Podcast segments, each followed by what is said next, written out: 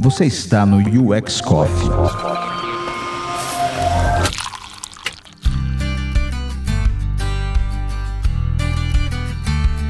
Nesse primeiro episódio, trazemos para você como foi o papo entre a Dux Coworkers e seus clientes sobre o SXSW 2019 na padaria artesanal orgânica em São Paulo. Mas antes, Vamos escutar um pouco o que a Melina Alves, CEO da Dux Coworkers, tem a dizer sobre esta iniciativa.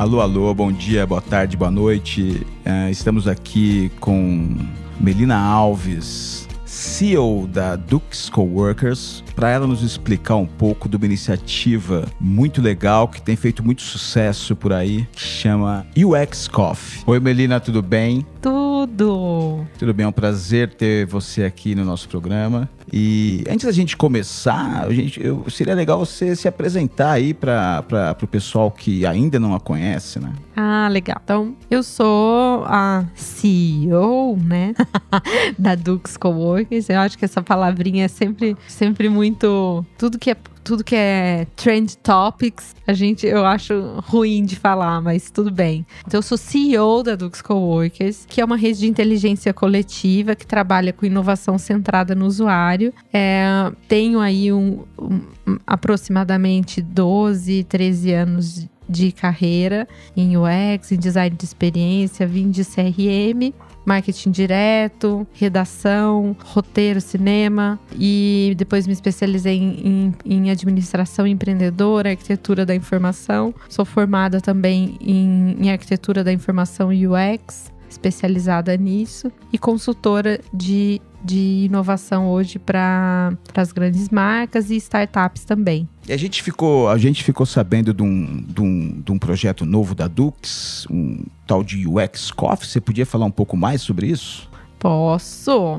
A proposta do, do UX Coffee é fazer um, uma intervenção de interação nos eventos que podem ser organizados pela Dux ou convidados ou a gente pode ser convidado para fazer dentro de um outro espaço. Qual que é a ideia? A ideia é que a gente use esse momento de conversa para criar interação de valor ali para aquela comunidade. Então, a gente, a gente acredita que é isso. As melhores ideias, as melhores as soluções acontecem na hora do café, que você tá ali é, sem as amarras, né? E aí você tá conversando com um cara, com um amigo, né? E quando vê, sai uma ideia boa ali. Então, a proposta do UX Coffee é criar esse, essa, essa, esse ambiente de interação, esse favorecer esse ambiente de interação de acordo com o momento do evento e criar uma interação de valor. Mas qualquer um pode participar, é só chegar no UX Coffee, pegar seu cafezinho e tudo bem? Se você é uma empresa, você pode convidar a Dux para o seu evento para criar um ambiente de interação dentro do seu evento no momento do, do cafezinho. Aí a gente vai pensar uma, uma forma de, de engajar, de gerar conteúdo ali para aquele momento do café. Mas a gente também idealiza iniciativas. Então a Dux também faz um. A gente provoca essas iniciativas. A ideia é que as pessoas podem participar como, como quem comprou o ingresso do evento. Então ela vai participar em loco. E aí a gente grava depois em podcasting aqui o resultado dessa aproximação conforme a abertura do evento, conforme a dinâmica que aconteceu no evento. Então, eu posso ter o UX Coffee na minha empresa e ou no meu evento? Pode. Pode. É só falar com a gente que a gente idealiza como que essa interação pode acontecer. Mas o UX Coffee, ele acontece, já aconteceu em algumas oportunidades e tal, mas como é que eu posso seguir o UX Coffee, é, ter acesso a, a, a, saber mais sobre o UX Coffee, onde ele aconteceu? Ah, hoje a gente, no nosso site, dentro de eventos, você pode acompanhar ali. A gente criou um mapa no Google Maps que tem o histórico de todos os eventos em que a gente participou com essa dinâmica de interação. Então você pode acompanhar o resultado dessas ações E a gente está nascendo agora também, tá? A proposta como produto mesmo, como um, um ciclo de vida, o que fazemos e como vamos operacionalizar isso, isso é novo, isso está nascendo agora. Mas essa participação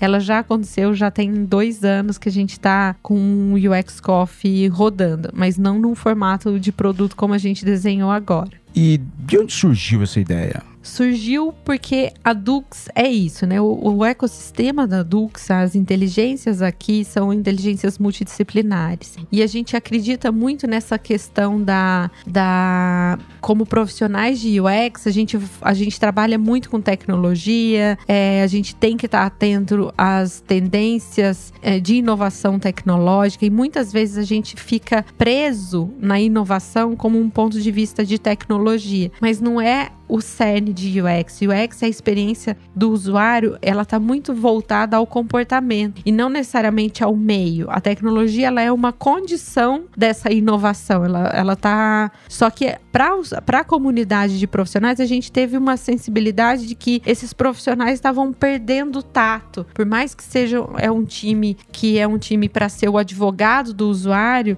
na rotina das atividades dele, muito que é que é muito conduzida pela necessidade da empresa e do mercado acaba sendo uma rotina que tem pouca troca humana mesmo. Então, para que a gente pudesse fazer essa provocação, primeiro com a comunidade de especialistas e segundo com o público em geral, de fazer essa volta, né, resgatar um pouco dessas atividades de conversa, porque a melhor forma que a gente tem para entender o outro é esse olho no olho, é essa troca de conversa. Foi assim que a gente como ser humano aprendeu alguma coisa na vida, né? Não tinha celular, né? Foi, foi Sócrates lá no meio da praça, conversando com as pessoas, e aí a condição da civilização democrática aconteceu com a conversa, a filosofia nasceu com, com a conversa. Então, o que a gente acredita muito nesse potencial da conversa como forma de ganhar conhecimento humano. Então, eu posso dizer que o, o UX Coffee é uma forma da Dux levar o seu ambiente de trabalho, a sua cultura de trabalho para outros lugares. Exatamente. É uma é levar essas inteligências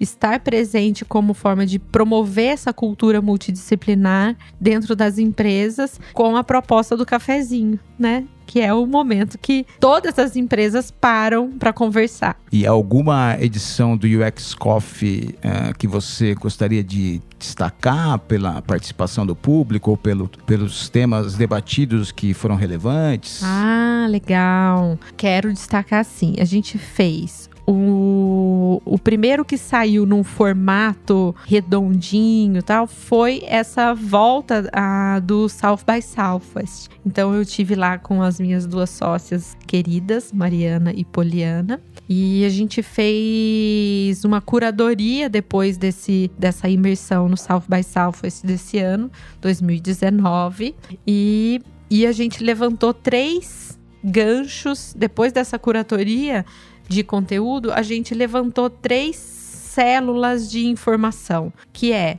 pessoas e trabalho, cidades conectadas e economia e tecnologia. E é esse primeiro UX Coffee, que já teve um formato pensado, redondo, estruturado, que eu tô divulgando aqui para vocês no primeiro episódio do nosso podcast. E qual o próximo UX Coffee? O próximo vai ser em Porto Alegre, no UX Conf BR, que é um evento que hoje tem a maior comunidade de UX do Brasil, move a maior comunidade de UX do Brasil. Ele acontece em Porto Alegre por uma iniciativa dos, dos empreendedores, né, de quem criou esse evento, e é uma cidade super gostosa também. A gente já teve lá com o primeiro, mas ainda sem uma estrutura definida. E agora a gente vai fazer esse. Uh, vai seguir essa sequência de conversas uh, no momento do café do, do UX Conf BR. Então a galera de Porto Alegre e os participantes do UX Conf BR estão todos convidados para participar desse UX. Como que vai funcionar lá? A gente criou aqui uma série de questões, né? Que a gente sabe que incomodam os profissionais de UX. E ao mesmo tempo a gente sabe da dificuldade que a gente tem de explicar nossa profissão, tanto para os colegas de trabalho quanto para nossa família. Então a gente vai fazer uma série de provocações que podem ser engraçadas, podem ser sérias, mas essas provocações vão acontecer no momento do café. E quem quiser gravar com a gente essa conversa, que é essa tentativa de explicar essa dor profissional ou como esclarecer as, o seu trabalho para as outras pessoas que não fazem ideia do que você faz, mas que é importante porque a interação está em todos os cantos. Então a gente quer democratizar o que é UX e deixar isso mais claro, mais transparente, essa sopa de letrinha que hoje está muito dentro da comunidade especialista. Então a gente quer fazer com que esses profissionais, que são os embaixadores de UX, consigam explicar com mais clareza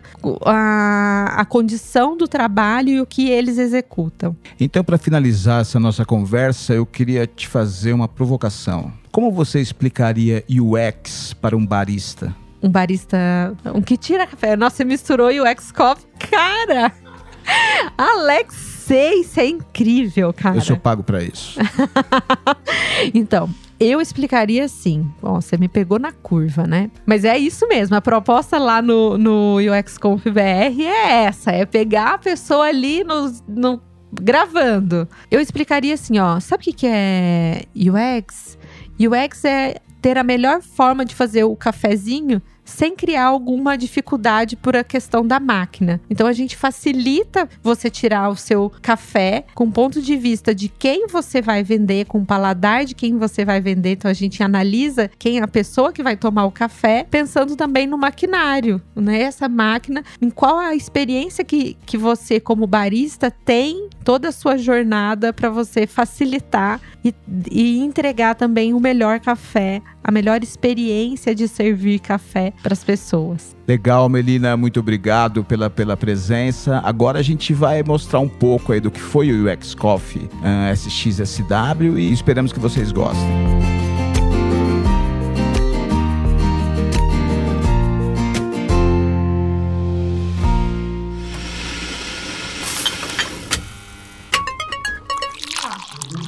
Aprendizados que, que Austin deixou como um legado para a gente e que esse evento, né, eu acho que a história do evento já é uma inspiração, porque Austin para os Estados Unidos é é weird, né? É estranho. Estranho por quê? Porque é uma cidade que é divisa com o México, tem uma forte cultura mexicana. São pessoas que são vistas como pessoas chucras, né? Assim, o, o pessoal do interior, caipira, que tem sempre uma opinião muito tradicionalista, não contemporânea, né? E aí, essa cidade que vem dessa região que tem que é carregada desse, desse tipo de preconceito. É uma cidade hoje que carrega o maior festival de inovação e comportamento do mundo. E pessoas do mundo todo estão ali vivenciando uh, o evento, né, que é o South by Southwest, mas ao mesmo tempo o que Austin tem para dizer para o mundo. E o legado que Austin deixa e o recado que o, a história do festival deixa para o mundo é, é é um festival que aprendeu a receber pessoas, que inicialmente ele era um festival de música, depois entrou cinema e absorveu aí o time de interação. E tá todo mundo convivendo muito harmonicamente dentro do, da cidade. A cidade ela é uma cidade interiorana que agora está tá ganhando um, um clima de metrópole, porque as com a, o festival, a cidade também foi ganhando a atenção das marcas, né? Ela foi ganhando seu espaço, até porque é um parque industrial também tem uma cidade muito rica, né? Parque industrial e, e, e agrícola. E ela foi ganhando um território muito grande na economia americana. Mas aí o legado que a, a cidade deixa é é uma frase, tem uma, é uma frase que na verdade é uma causa da cidade, que tá isso espalhado pelos, pelos gifts da cidade toda, que é o Keep Austin Weird. E por que que as pessoas levantam essa bandeira, as pessoas, os locais levantam essa bandeira e que acaba influenciando inclusive no ecossistema de inovação que se está se promovendo ali.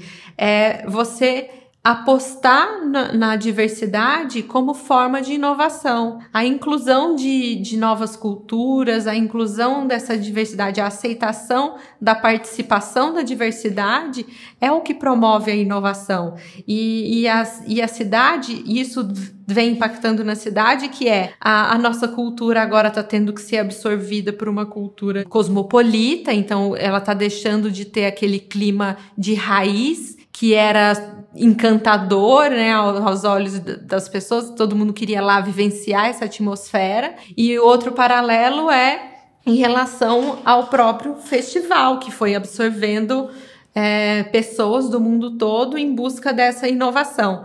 E essa visão aí trazendo um pouco para o nosso território, para o Brasil. O Brasil é o Austin para os Estados Unidos. Então, o Brasil é para o mundo o que Austin é para os Estados Unidos. E o recado que, que eu acho que vale fazer nesse paralelo é que a, o Brasil precisa se encantar mais com os aspectos nativos é, se ele quiser se posicionar como um país de inovação e não ficar tentando fazer uma inovação da cópia, né? Uma inovação adaptada de benchmarking. Aí eu preciso copiar o que já está sendo feito na Europa, nos Estados Unidos e sempre com aquela visão de, de que a gente nunca chegou lá de que a gente não tem nada a contar, que a gente precisa estar nos eventos. Então, o brasileiro tem muito essa mania de falar que tudo que é externo é melhor do que é interno.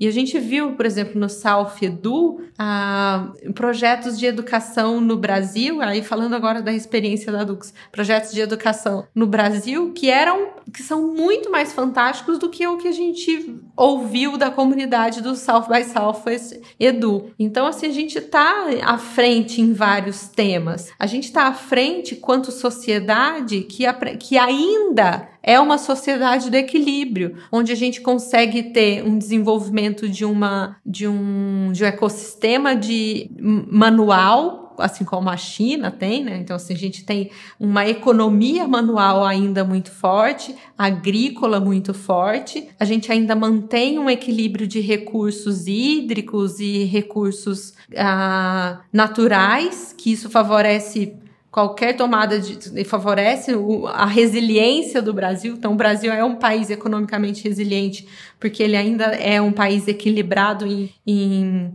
qualidade técnica de pessoas e, ao mesmo tempo, recursos para o desenvolvimento de produto, de indústria. Mas a gente fica sempre querendo ser, achando que a gente não, não tá, que a gente está para trás. Isso, quando sociedade, o recado que todas as palestras falavam, a gente ia numa palestra de, de inteligência artificial, palestra de blockchain, de VR, todas as novas tecnologias imersivas, os resultados disso, carro conectado, cidades conectadas. É, todo mundo falava sobre essa visão humana, esse equilíbrio de decisão.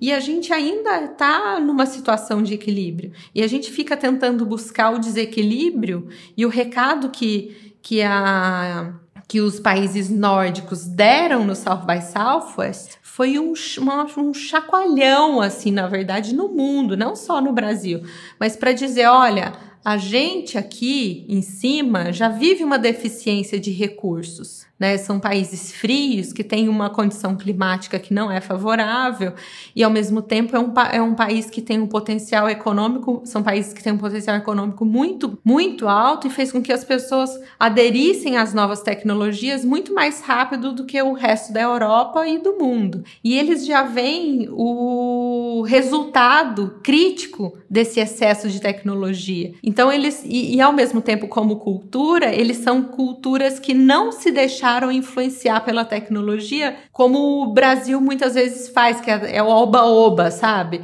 Eu preciso eu preciso estar tá nessa tecnologia porque é, nos Estados Unidos já estão fazendo, o mundo inteiro já está fazendo, e não se pergunta o, o quanto aquilo faz sentido para a nossa cultura, o quanto faz sentido para o nosso povo, o quanto aquilo cria um ecossistema de equilíbrio né, para a nossa sociedade. E o recado que eles disseram é isso: eles usam hoje, eles estão usando a tecnologia com muito mais consciência, é, mantendo ainda os recursos naturais, mantendo ainda as decisões baseadas em sustentabilidade, em diversidade, é, em inclusão, desde, desde uma decisão de comunicação, uma agência de comunicação que faz a contratação dos seus Uh, dos seus creatives, né, assim, do, do pessoal de conteúdo, eles estão indo atrás de comunidades que não são trend topics. Eles estão indo atrás de gente que está começando a criar conteúdo novo, gente fresca, que tem ideias boas.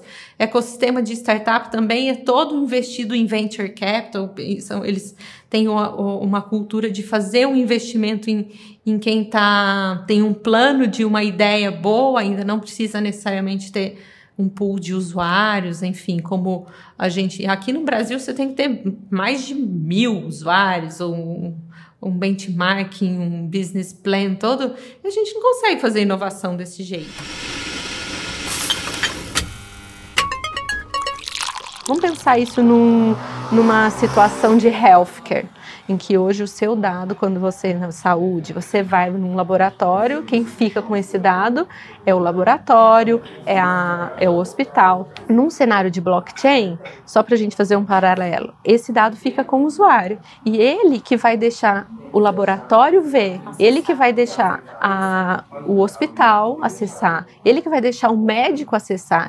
Então a, começa a ter uma, uma relação em que quem transforma e quem e quem abre o canal de interação não vão ser as marcas, vão ser as pessoas. Então, vem uma outra questão que aí é comportamental, que é confiança. Pessoas estão perdendo a confiança em pessoas. E pessoas estão apostando confiança muito mais em tecnologias do que em gente. Gente, isso é muito sério. Num cenário de, de blockchain, se a gente for pensar a relação que é, é que é confidencial pessoa para pessoa, então construção, isso aí pode mexer inclusive em modelos de negócio, porque antes são as marcas dando, e agora não, são as pessoas querendo e abrindo. Eu que vou te abrir marca, não é mais você que vai me dar. Então tem uma construção do design de interação mesmo pra, com a tecnologia blockchain que ele precisa ser totalmente reformulado. Então já começa daí. Sistema já tem que pensar tudo, tudo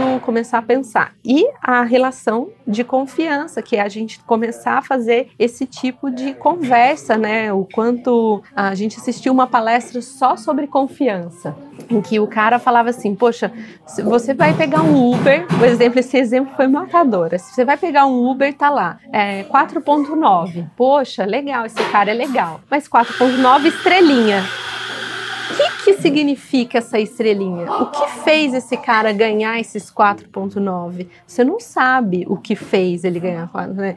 E, e outra coisa, se você quiser estabelecer um relacionamento com esse com esse Uber, com essa pessoa que te prestou um serviço, que é o natural da prestação de serviço, é o que a gente está fazendo aqui. Eu me sinto muito honrada por ter todo mundo aqui hoje com a gente. Assim, a gente está muito feliz. E isso é relação de confiança. Vocês vieram aqui porque, de certa forma, ou a Dux como marca, ou Melina, Poliana, Mariana, a gente inspirou confiança em vocês. Então, é por isso que vocês estão aqui. A mesma coisa ah, com a tecnologia. Você, vai ter, às vezes, a tecnologia ela, ela fala sobre confiança, mas ela não traz essa relação, porque você não sabe o que a pessoa vai dizer, o que que é. Então esse olho no olho, essa voltar a esse contato de resgate de confiança é fundamental, sabe? E a conversa é uma das formas de se estabelecer confiança. E foi esse o exemplo do Uber. Então você presta serviço, eu gostei do seu serviço, eu quero você de novo. E, e, é importante que a tecnologia permita isso permita essa, esse, esse resgate das relações de confiança na relação de, da prestação de serviço, porque é isso que está fazendo falta hoje. Hoje eu tenho acesso, mas eu não consigo estabelecer pela tecnologia o nível de confiança que eu tenho na relação pessoal. Então é importante a gente, como designers, abrir esses diálogos dentro da, da, do, da experiência que se quer construir, para que a gente possa ter ferramentas de, estabelecimento, de estabelecer vínculos. Se não for ferramenta, é Food Pass, é alguém que faça isso para você, um parceiro que promove esses vínculos, entendeu? Então, a, é, eu acho que é isso é uma coisa super bacana. Aí a gente tem, tem uma coisa de... que eu vi no Web Summit ano passado, não sei se eles falaram, que foi que esse ano é o primeiro de 2019, 50% da população global vai ter acesso à internet. E eles lançaram uma campanha For the Web, que é tipo um pacto, um contrato global de segurança, dados, mil coisas, uhum. ética. Chegaram a falar alguma coisa? Chegaram, chegaram a falar também da, da dificuldade de é, uniformização dos padrões legais para transferência de dados, de captura né, das informações, porque nem sempre o local onde você preenche é, a informação é o local que armazena. Então existe uma grande discussão porque não tem uma uniformização de, de conceitos, de culturas, inclusive para essa para promover a proteção dos dados. E uma coisa também importante que a gente viu é a, a diferença entre a tecnologia nas cidades e no campo.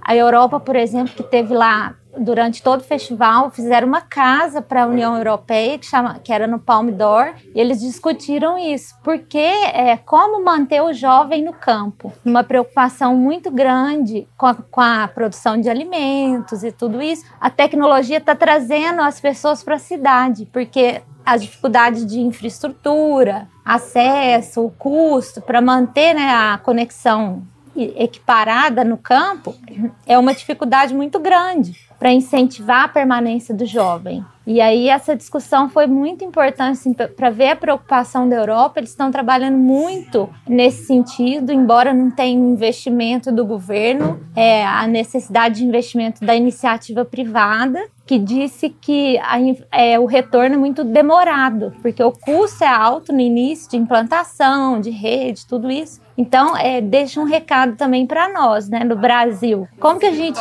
quer, exato, esse território enorme, como que a gente vai promover essa igualdade de é, acesso em áreas tão diferentes culturalmente, economicamente? E barreiras naturais. É isso que eu ia falar, e dificuldades que... Ainda bem a gente tem um lugar que não pega. É.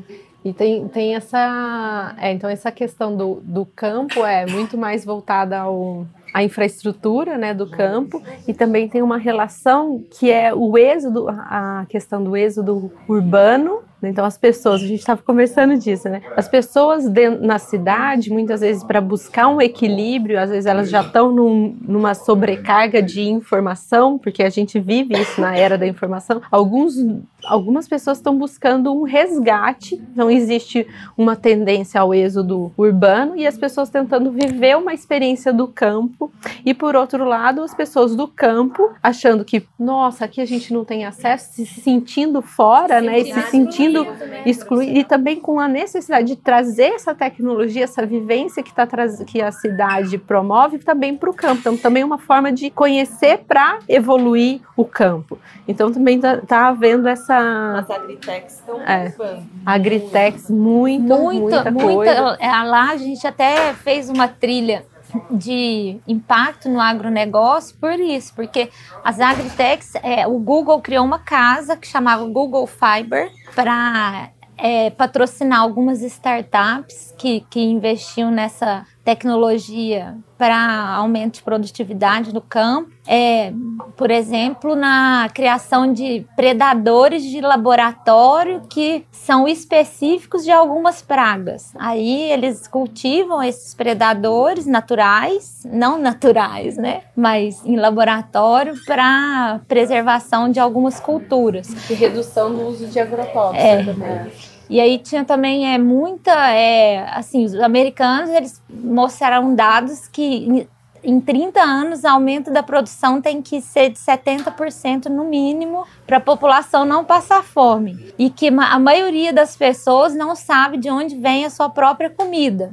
Que hoje a gente e, desperdiça um terço de tudo que produz. Isso, e, no, e nos Estados Unidos, o que eu não sabia, e eu fiquei assim um pouco até surpreendida, que só 1%, um terço né, dos campos, eles são destinados à alimentação humana. Os outros dois terços de cultivo é alimentação animal, gado e produção de combustíveis É, então, eles estão com uma preocupação muito grande que o milho é utilizado na produção de combustível, de biodiesel, existe também a questão de exportação. E aí, essa discussão surgiu muito na, no, no contexto de preservação da biodiversidade da terra, inclusive na questão ambiental, não só ambiental, mas como uma sustentabilidade da vida na terra, não sendo essa uma preocupação só do segmento ambientalista, mas do segmento é, humano, né? Que isso tem que ser uma preocupação é, de cada pessoa viva e também no sentido de trazer uma discussão se a transgenia seria válida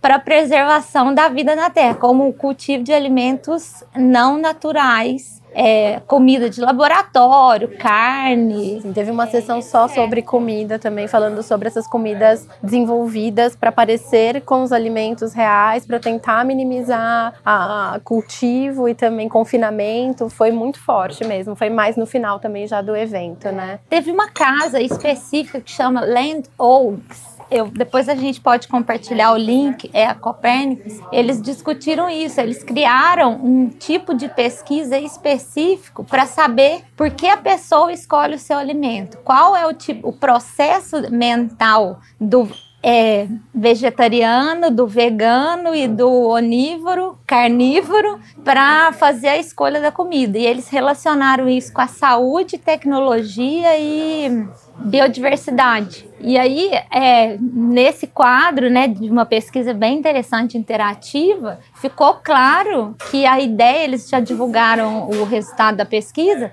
que o impacto na saúde vai ser grande. Aí também aumenta o custo com investimento em saúde, pela forma que hoje a gente escolhe a comida sem olhar a biodiversidade, é, sem ter uma, um apelo ao, à produção local. As pessoas, às vezes, elas não comem o que a região proporciona produz, mas é, tem uma necessidade de é, importação de outras áreas. Não falo assim de, de mercado internacional, mas de trazer comida de regiões diferentes e que isso gera um desequilíbrio grande na biodiversidade. É, essa pesquisa ela está também é, na meta da União Europeia para 2020 é uma das principais metas trabalhadas agora de incentivo à biodiversidade. É, então essa preocupação acho que é muito interessante para nós, assim que o Brasil, o celeiro agrícola, né, a gente tem uma produção muito grande, mas ao mesmo tempo tem o desafio de preservação das, das florestas,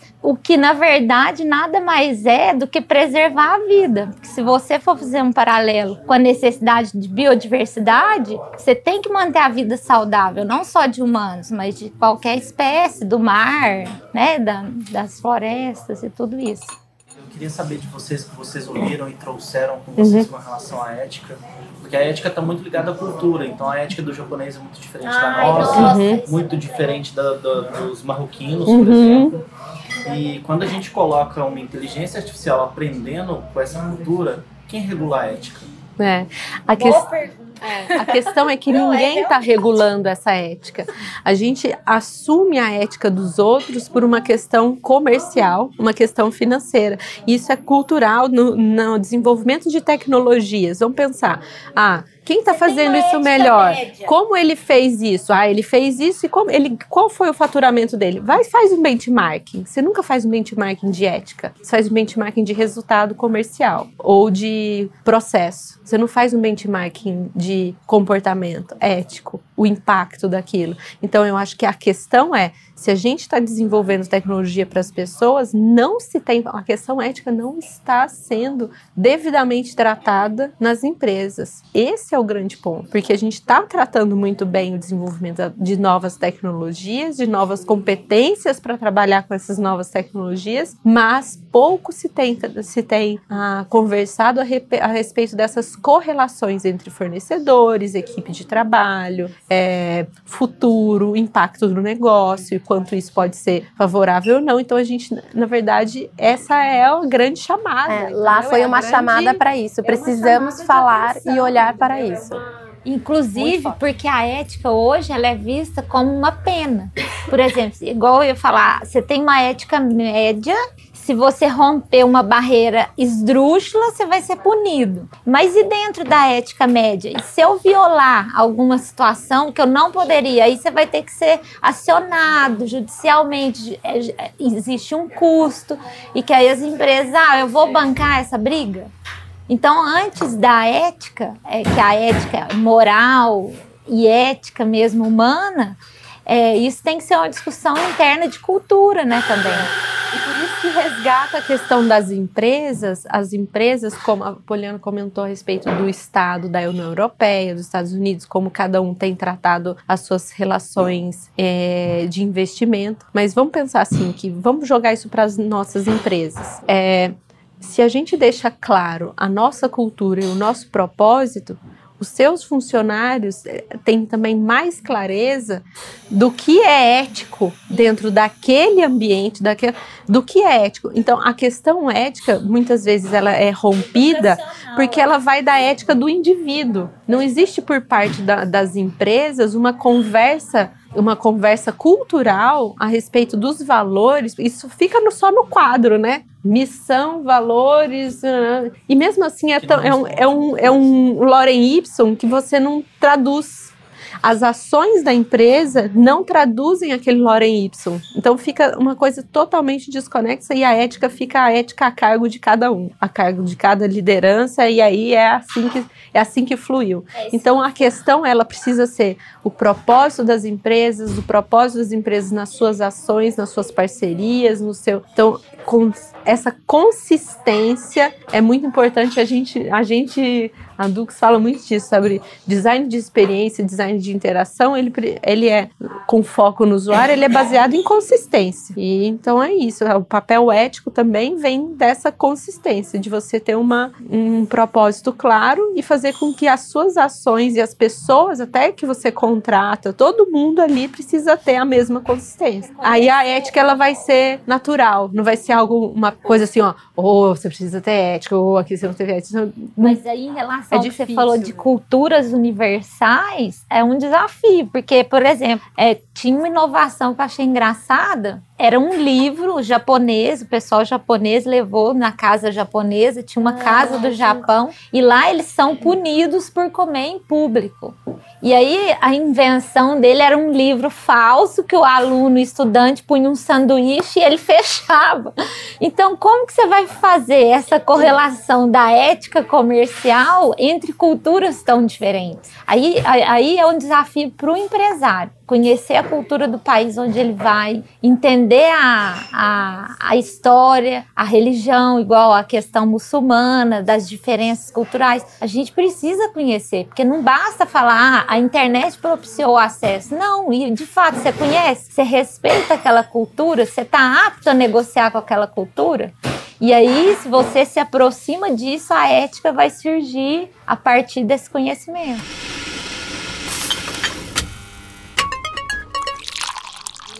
Estava pensando que quando a gente começou a falar um pouco do êxodo urbano-rural, a questão da tecnologia e das relações humanas também apareceu muito com o futuro do trabalho. Como é que a tecnologia permite, então, que a gente né, haja uma estruturação, deslocamento, acesso, trocas? Foi muito forte em diversos temas, inclusive quando fala de agritech, como é que essas empresas de tecnologia vão atender essas demandas em regiões que não estão nos polos, como é que a tecnologia permite isso. Um, também muito pautada para as relações, inclusive trazendo as empresas de tecnologia como Uber. Uber foi citado muitas vezes como um caso, tá? É, vários estudos sobre Uber.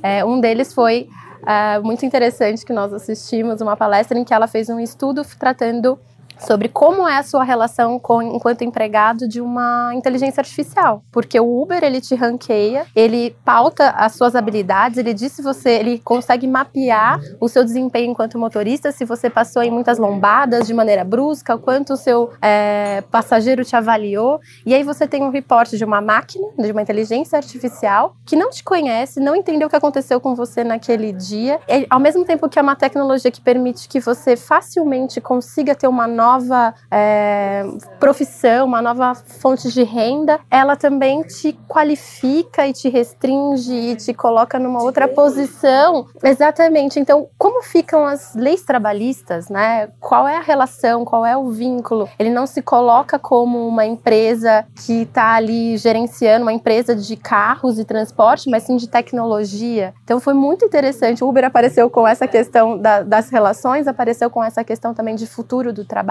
porque existem muitos outros aplicativos que usam inteligência artificial, que estão proporcionando novas fontes de renda e permitindo que os profissionais consigam novos mercados, mas ao mesmo tempo não há ali uma relação clara e muito menos focada nas relações humanas. Como é que você vai fazer essa ponte, né? como que o seu ranking, porque hoje o ranking da prestação de serviço e das relações trabalhistas comuns, ela é um diálogo, né? É o que você, às vezes, um dia que você vai mal para o trabalho, que você não consegue, é, para o seu, pro seu chefe, você fica levando meio problemas, muitos problemas para o trabalho, aquilo pode impactar na sua vida. N não necessariamente com um, um chefe sendo um, um AI, sabe? Então, é, como, como seria isso, né? Como seria essa, é, esses filtros e essa correlação? A, a questão legal, ela foi está, está sendo extremamente ah, é, conversada, porque hoje a gente vê um mundo em que não tem fronteira para as divisas, que é o dinheiro, né? Dinheiro não tem fronteira. Eu posso contratar um médico de qualquer lugar do mundo, eu posso contratar um designer de qualquer lugar do mundo, mas a relação trabalhista, a questão da a questão legal dessas contratações e dessas relações trabalhistas, ela não é a mesma para todos os lugares do mundo. E aí vem o BRICS, né? Se a gente vê assim a, a, a Londres é, tentando preservar a sua cultura e o seu a, a, sua legislação, né? Não só a cultura, mas sua legislação. Por outro lado, a União Europeia cada vez mais forte em, em, em romper e estabelecer é, relações comuns ali. E aí a gente fica assim, no, no, acho que vale a provocação. E a gente, né? E Brasil? É, porque vem o, o, LGPD aí, né, que é a, a nova lei de, de proteção do uso de dados, em como que a gente quanto Brasil, qual vai ser o espelho? Qual vai ser o, o, o, fator de decisão? A gente vai permitir o uso de divisas, a gente vai abrir para isso, a nossa legislação vai correr em qual lado? Então, existe uma, uma, uma questão que é super importante de conversar. E por outro lado, vem as cidades, né? Aí outra trilha que é as cidades conectadas. Então a gente falou economia, tecnologia, ah, relações de trabalho, que eu acho que vale destacar é home office, tipo, o home office sendo uma das questões, aí estava a IBM, que já tem uma cultura de home office, e outras empresas de outros prestadores de serviço falando sobre essa cultura do home office, como cada empresa é, porque isso muda a relação de trabalhista, ah, KPIs, como gerenciar, né, pessoas de outros de outras culturas, porque a partir do momento que você abre o home office, você também está disposto a aceitar pessoas de outros locais com outras culturas, às vezes até em fuso horários, como gerenciar pessoas em fuso horários diferentes, né? E aí você deixa de ser um gestor voltado se a pessoa se você liga para a pessoa e ela fala, tô com um filho e tudo mais, isso não pode ser um problema. E, o que então a partir de um, de um momento que você abre o home office, você invade o espaço da casa da pessoa e você tem que aceitar que o espaço da casa da pessoa é parte do trabalho, sim, e não tem problema nisso. E não tem, né? e eu não posso, e eu não posso julgar o meu funcionário pelo gato que passou na frente, pela criança que pediu atenção naquele momento. Então existe uma uma flexibilidade cultural, inclusive dos, do papel dos gestores em reportar a produção, a produtividade do outro. E aí vem os Mas profissionais. Aí tá. No, no aí vem a questão da maturidade, da escolha dos profissionais, da escolha dos talentos, a, a escolha técnica e cultural. Então, o desafio do RH ou dos, das lideranças de gestão e com quem faz a contratação, né? os desafios são ainda maiores, porque você não tem que olhar efetivamente o skill, porque dentro de um um skill. Se você trabalha aqui, eu tô vendo que você está produzindo. Se você não produzir, eu te cutuco e falo, faz aí numa relação ah, de home office não tem isso. Então existe a questão da confiança e você começa a ter que estabelecer, você começa a ter que entender como aquela pessoa performa melhor. Então eu sei que ele performa melhor à noite.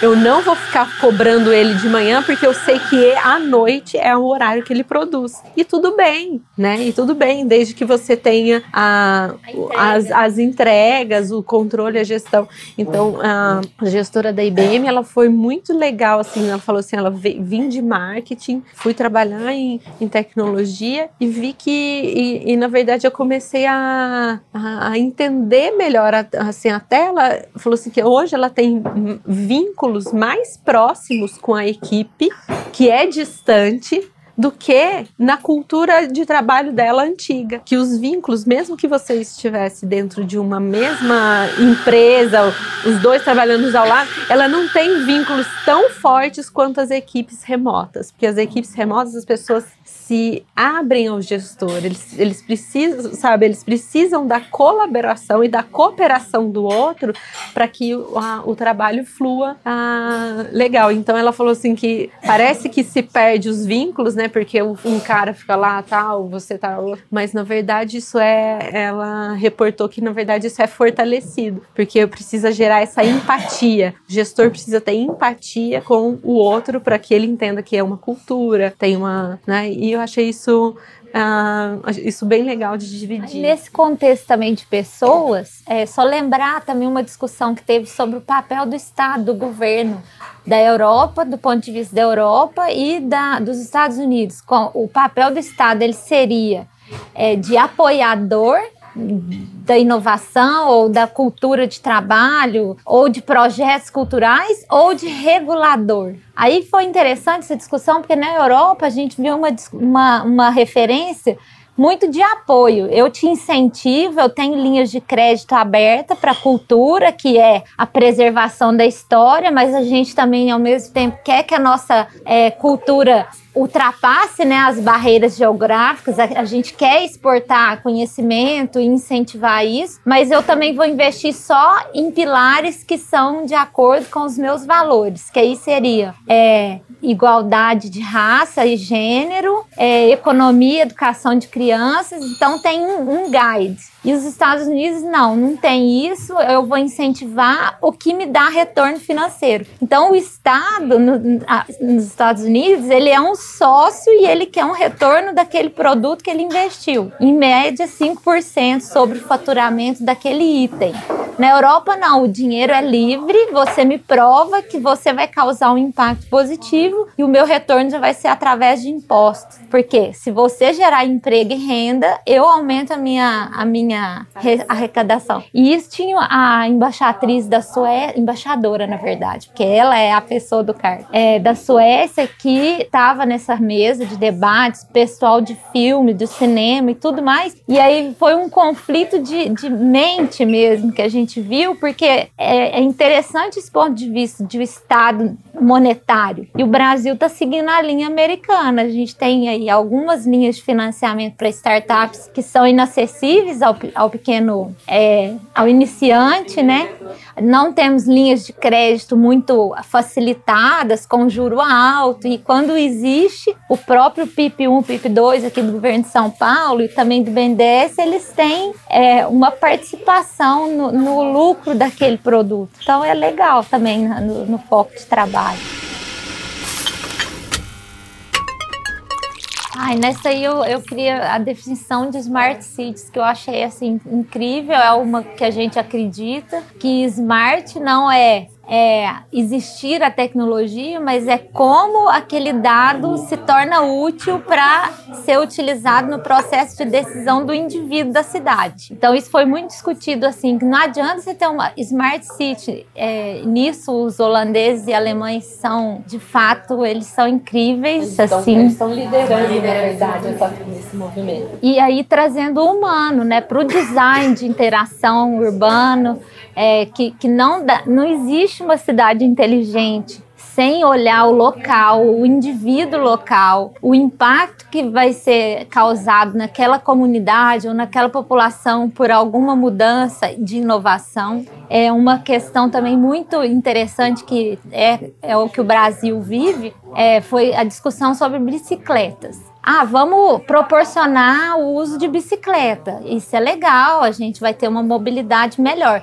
Só que a cidade inteligente, ela não se restringe à mobilidade urbana. Ela é inteligente em todos os aspectos, na produção de energia local, na condição hídrica daquela região, na sustentabilidade dos alimentos daquela região. Então, na Alemanha e na Holanda, eles têm um plano diretor muito é, importante de mapear todas essas condições para a vida é, no projeto de Smart Cities. E aí vem o papel do designer como o design thinking, né, que é o unir elos e as partes e ajudar no planejamento, mas também tem que ter uma interface com o governo, com os, os, construtores, com os engenheiros, né, o pessoal de infraestrutura, e isso tudo, todo mundo pensar junto. Não é só, ah, eu quero fazer o um empreendimento econômico nessa região. Mas e aí? Você vai causar um problema? Tem, tem espaço para esse empreendimento existir? Vamos dar um exemplo das fachadas, uma coisa bem simples, vai, para a gente falar. É,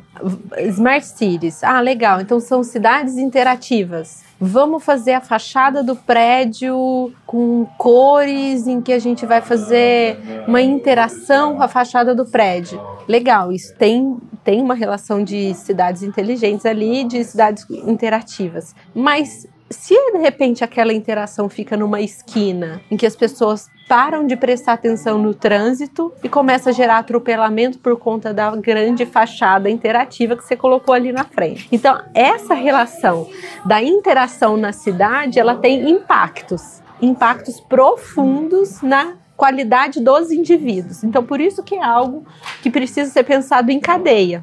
Esse aprendizado das cidades foi, eu assisti uma palestra, agora esqueci o nome da pessoa, mas o que eles. É muita gente. não dá pra Então, eu assisti uma que era incrível a correlação que ele fez entre sistemas e espaços urbanos. Se você quiser pensar um sistema, olha para a cidade. E olha para a cidade de cima. Olha para a cidade de cima. A cidade de cima representa como aquela, aquela sociedade está estruturada. Como, quais são os valores, inclusive, que aquela sociedade tem. Né? Então você tem ali um ambiente de pesquisa e de, e de design de interação, que você pode fazer uma analogia para um sistema. A questão é que o sistema não é aberto como a cidade, ele é fechado. E o paralelo que ele fez foi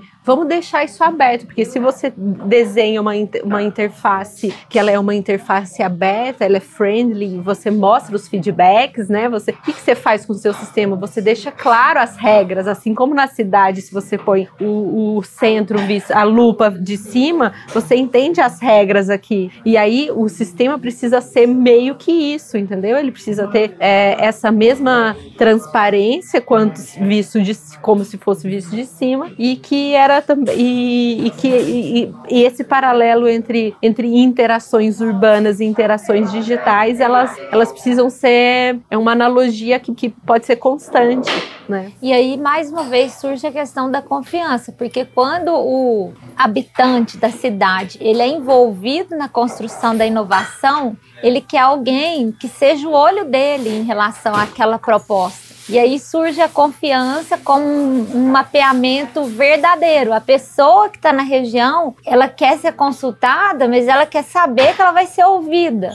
Não é apenas, ah, vou consultar para sim ou não. Você quer que a cidade se torne inteligente? Vamos, ah, você quer que a gente tenha um transporte autônomo, isso e aquilo? Sim ou não, não representa de fato o impacto. Então, essa pesquisa na lupa, ela é também tem que ser levada para o sentido de confiança de que a resposta que foi dada em relação àquela pergunta, ela seria considerada numa cocriação, na verdade, numa co-opinião com aquele é, proponente né, da inovação. Isso é muito interessante.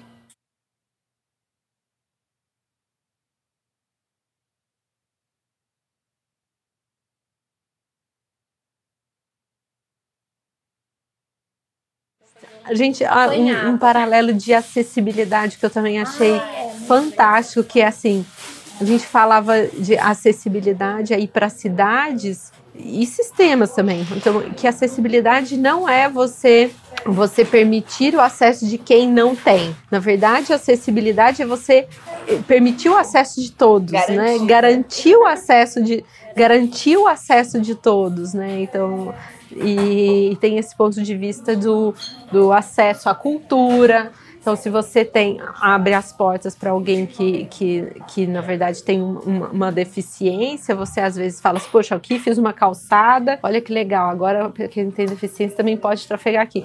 Mas ele não tem é, um ônibus, ele não tem, assim, tem uma série não de... Tem um semáforo, não tem um semáforo, não tem um, uma escola, às vezes as empresas têm as cotas, né, para assumir, mas a pessoa, às vezes, por ela ter tido esse, esse problema de, defici de deficiências lá na infância, talvez ele nem tenha tido condições de, de ter um, o mesmo cargo e competir no mesmo cargo que outras pessoas. Então, isso vai desde escola, né? Desde um de educação, formação, até aos espaços, às entradas, a, ao acesso de sistemas. Então, a acessibilidade no seu ponto de vista mais amplo, né? Então, acho que isso também é uma, uma questão e que promove inovação, né? Não, Consequentemente, global, né? promove diversidade, porque se você promove diversidade, a gente começou falando disso, né? Promover diversidade é o principal fator da, da inovação. E aí a acessibilidade vem também como uma forma de inovação e não só de inclusão. É uma pergunta assim, ó, que eu faço para vocês. Quem se declara deficiente porque usa ó de grau, tem problema de visão? Já parou para pensar? Ninguém. Ninguém fala ah, quando você vai falar que precisa de acesso. Não, eu sou deficiente porque eu não enxergo. Eu tenho 6 graus de miopia. E eu não me sinto deficiente. Porque é tão prático, isso já está tão incorporado então, a vontade da tecnologia é que isso aconteça para surdo, para pessoa realmente cega, para aquele que tem mobilidade reduzida. Então, a deficiência ela não pode ser sentida. A deficiência é, é física, humana. Isso é de fato. E aí lá a gente viu muita inovação nesse sentido. Tinha um pessoal também do café, Strategy, ah, que eles criaram um, um, um mecanismo de reconhecimento. Era um mecanismo de, é, de reconhecimento dos sinais por inteligência para pedir café com leite, com. E aí todo mundo tinha, você tinha direito a um café, mas você tinha que conseguir, conseguir primeiro reproduzir as libras, entender a dificuldade. Então todo esse processo foi muito interessante é, mesmo. No lugar, do outro, e, e entender a tecnologia ao mesmo é. tempo. Foi muito interessante mesmo. É um sistema que eles estão desenvolvendo. Por enquanto só é possível com uma mão, porque libras, né, tem as duas. Eles conseguiram fazer um, um sistema sistema que reconhece com uma mão e eles já estão implementando algumas cafeterias do Starbucks para poder atender essa demanda sem ter que ter um atendente que consiga fazer a tradução de libras, né? Foi bem interessante. Tecnologia, Tecnologia e relações. E relações né, é. Então que acho mais? que grande Teve, nós tivemos lá durante o Dia Internacional da Mulher. Ah, Só pra é, gente encerrar, nossa. porque foi muito, muito forte. Muito forte. Tem muito a ver com o Dux e com a nossa rede, né? E aí, gostou? Então fale do UX Coffee com os amigos e mande um e-mail pra gente com sua opinião, ideias e experiências. Anota aí, call@duxcoworkers.com. Se quiser mandar uma receita de um cafezinho especial, pode mandar também. Até a próxima conversa.